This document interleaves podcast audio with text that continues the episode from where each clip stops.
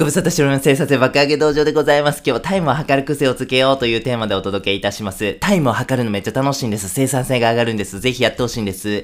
マリオカート皆様やったことございます？でご、えー、ございますか？本当にめっちゃ楽しいゲームですよね。本当ロングセラーと言いますか、めっちゃ楽しいゲームでございます。ちょっとイメージしていただきたいんです。ございますが、タイムがない、タイムという概念がないマリオカートいかがでしょうか？ちょっとイメージしてください。これ絶対ね、シリーズ化してないと思うんですよ。クソ思んないんですよ。タイムが測るっていうことがやっぱね、マリオカートの、えー、醍醐味だとというふうに思うんです。タイムをね、測って比べることができる。友達と、えー、ね、比べて、俺の方がすごい、お前頑張れよ、みたいな感じで言えると、更新するという楽しみ、努力が生まれる。そして、タイムで議論するという楽しみ方すらできるということでございますね。ほんとすごいんですよ。だからこそ、マリオカートにおきましてはですね、もうこれタイムを測るということが醍醐味というふうに言っていいといういうふうに思います。ということで、日常生活マリカー化計画私ご提案させていただきます。ズバリ、タイムを測りまくるということでございます。何測ったらええの？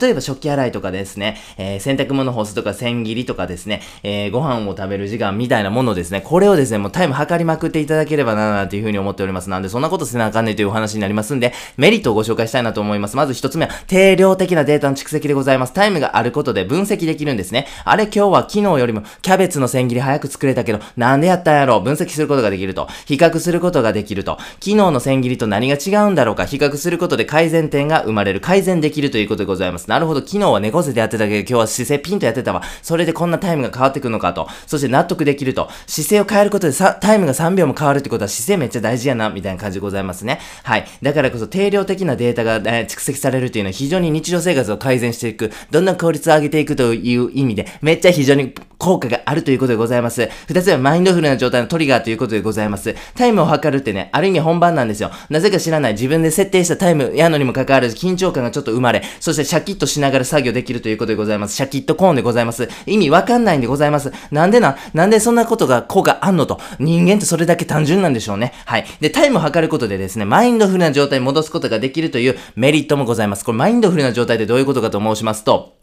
自分の理想的な状態とか、目標に向かって集中、フォーカスしている状態というふうに言えます。もしあなたがイーロン・マスクを目指しているんであれば、常に心の中にはイーロン・マスクがいてほしいなというふうに思いますし、イーロン・マスクになるためにいろんなことをですね、実行、努力していかないといけないというふうに思うんですよ。だからこそ、そういう状態、えー、ね、えー、だから、例えばテレビ、好きなテレビ番組あるけども、今は事業を計画するために、ちょっと過去かと、ちょっとアイデア出そうかみたいなしてると、そっちの方がマインドフルな状態というふうに言えます。マインドフルな状態が1分1秒でも増えれば増えるほど、あなたの人生というのは目標に向かってどんどん加速度的に増えて、あのね、近づいていけるということができるんです。だから僕たちはですね、できれば、えー、24時間マインドフルな状態で生きるというのが理想的なんでございますが、それはめっちゃ難しい。僕たちはマインドフルな状態ではなく、マインドレスな状態で生きています。はい。それがめっちゃ長いんですよね。瞑想とかするとわかります？本当ね、雑念とか想念とかにとらわれてですね、全然瞑想に集中できない。日常生活もそれと同じやというふうに思ってください。僕たちは目標とか、こうありたいという理想な状態というものがありながらも、そこに全くフォーカスできない。それがめっちゃ長い時間あるんですね。だからこそタイムを測ってください。タイムを測るということはシャキッとします。シャキッとコーンでございますんでね。シャキッとするタイミングというのは少なくとも0.1秒ぐらいはですね、マインドフルな状態に戻ってますんでね。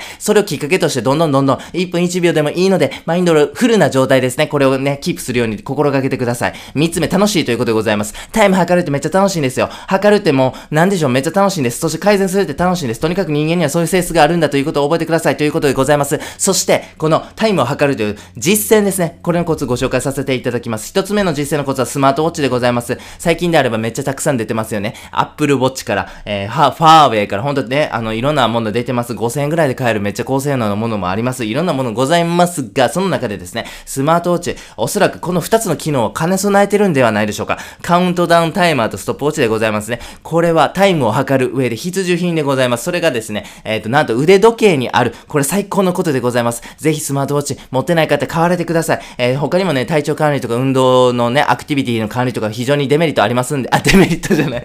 メリットありますんでね。ぜひやってください。あとですね、僕はアプローチ信者なんでございますが、アプローチ非常によろしいです。Siri の機能が最高にいいんですよ。Hey Siri25 分って言うじゃないですか。そうするともう勝手に Siri が25分タイマーをセ,、ね、セットしてくれるんですよ。えー、操作する必要ございません。ただ、えー、なんでしょうね、10文字ぐらいを口にするだけで、えー、タイム測れてしまうんでね、最高でございます。あと、キッチンタイマーでございますね。これもぜひ購入してください。茂木健一郎さんっていうね、脳科学者いらっしゃいますけども、え、彼はですね、学生時代からね、こう勉強するときにキッチンタイマー使ってたそうなんですよ。それだけで集中力上がると、その恩恵は今、大人になってからもめっちゃ生きてるみたいなことをおっしゃってましたね。で、茂木さんのね、この、え、キッチンタイマーの使い方なんでございますが、まずはですね、作業ごとにですね、勉強ごとにですね、え、予想時間を立てるんですよ。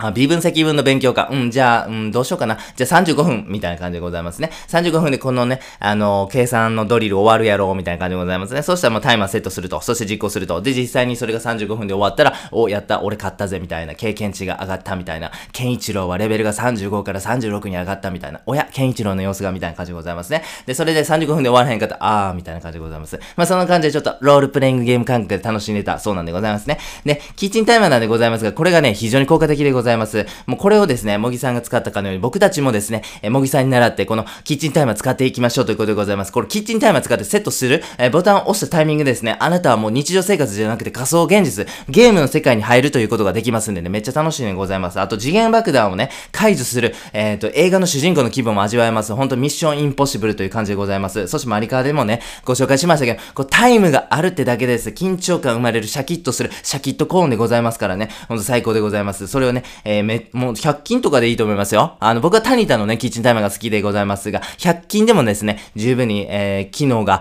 えー、ついているね、キッチンタイマー買えますんでね、最高100円です。やってくださいということでございます。ぜひ皆様にはタイムのコレクターになっていただきたいなというふうに思っております。強くお勧めいたします。あなたはフィギュアコレクションされてるかもしれませんね。車、えー、フェラーリ旧車、あ、すごいですね。お金持ちなんですね。ワイン、あ、すごい。こんなワインセラー大きいんですね。いやいや、それ、ダメです、ダメです。これからはタイムですよ。そんな、なんかフィギュアとか、車とか、ワインとか、それ20世紀的じゃないですかちょっとダサくないですか？ちょっと古くないですか？